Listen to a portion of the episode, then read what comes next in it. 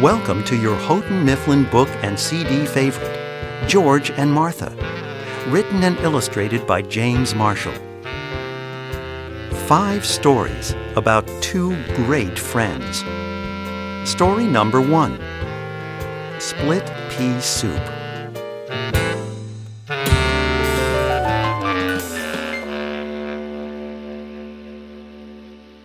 If you'd like to listen with the page turn signals, please select track 1.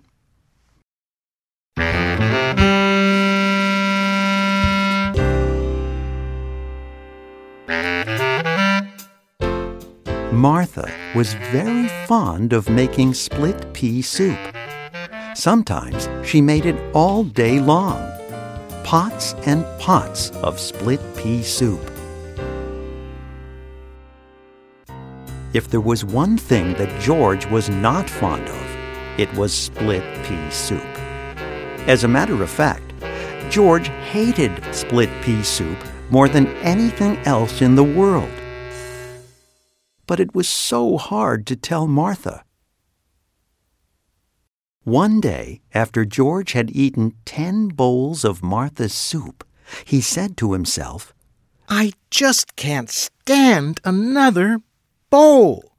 Not even another spoonful. So, while Martha was out in the kitchen, George carefully poured the rest of his soup into his loafers under the table. Now she will think I have eaten it. But Martha was watching from the kitchen. How do you expect to walk home with your loafers full of split pea soup? She asked George. Oh dear, said George. You saw me. And why didn't you tell me that you hate my split pea soup? I didn't want to hurt your feelings, said George. That's silly, said Martha. Friends should always tell each other the truth. As a matter of fact, I don't like split pea soup very much myself. I only like to make it. From now on, you'll never have to eat that awful soup again.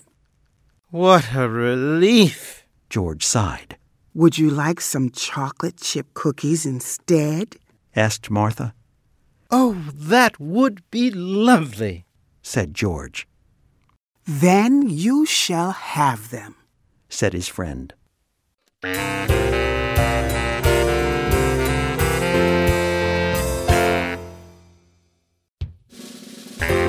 Story number two The Flying Machine.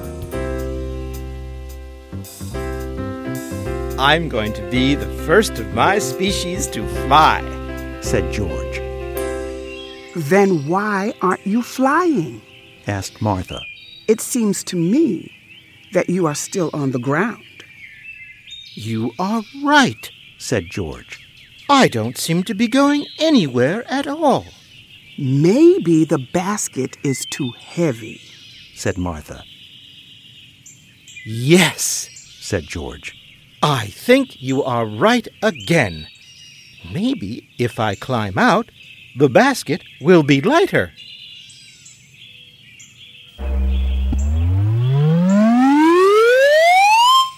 Oh dear, cried George. Now what have I done? There goes my flying machine. That's all right, said Martha. I would rather have you down here with me.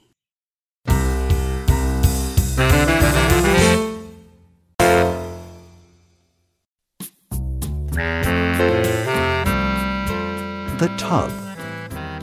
Story number three.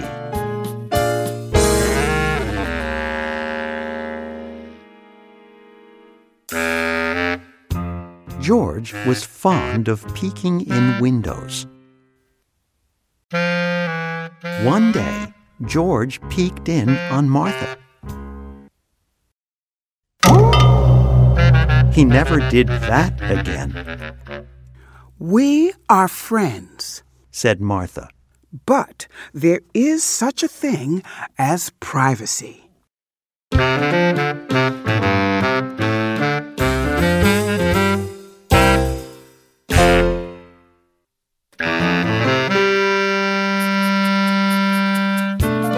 Story number four The Mirror.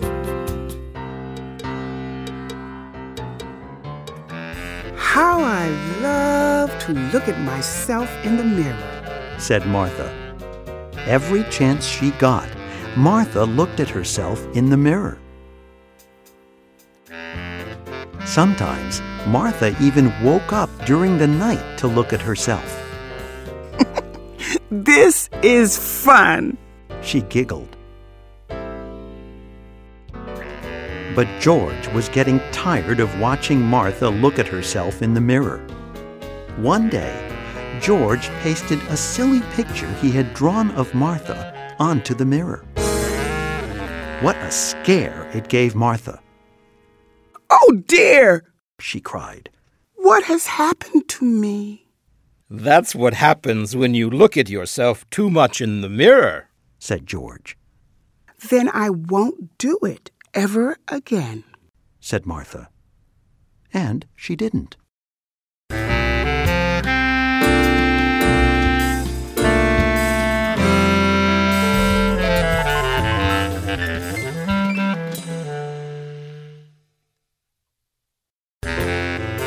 The last story The Tooth.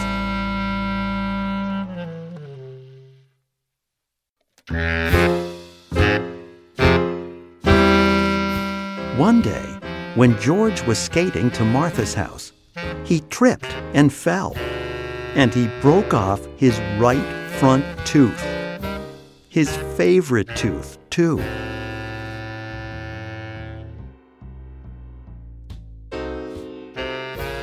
When he got to Martha's, George cried his eyes out.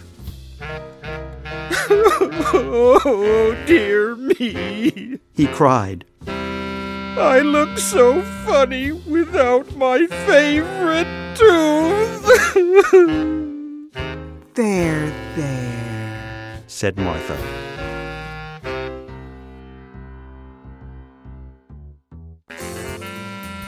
The next day, George went to the dentist.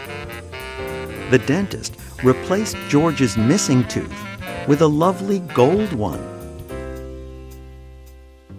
When Martha saw George's lovely new golden tooth, she was very happy. George, She exclaimed, you look so handsome and distinguished with your new tooth. and George was happy too. That's what friends are for. He said, They always look on the bright side, and they always know how to cheer you up.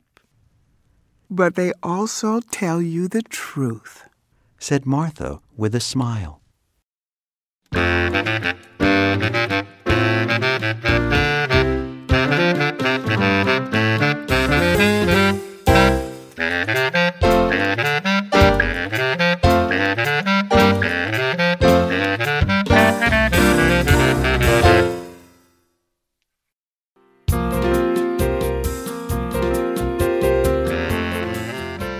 You've been listening to George and Martha, written and illustrated by James Marshall. Copyright 2007 by Houghton Mifflin Company. All rights reserved.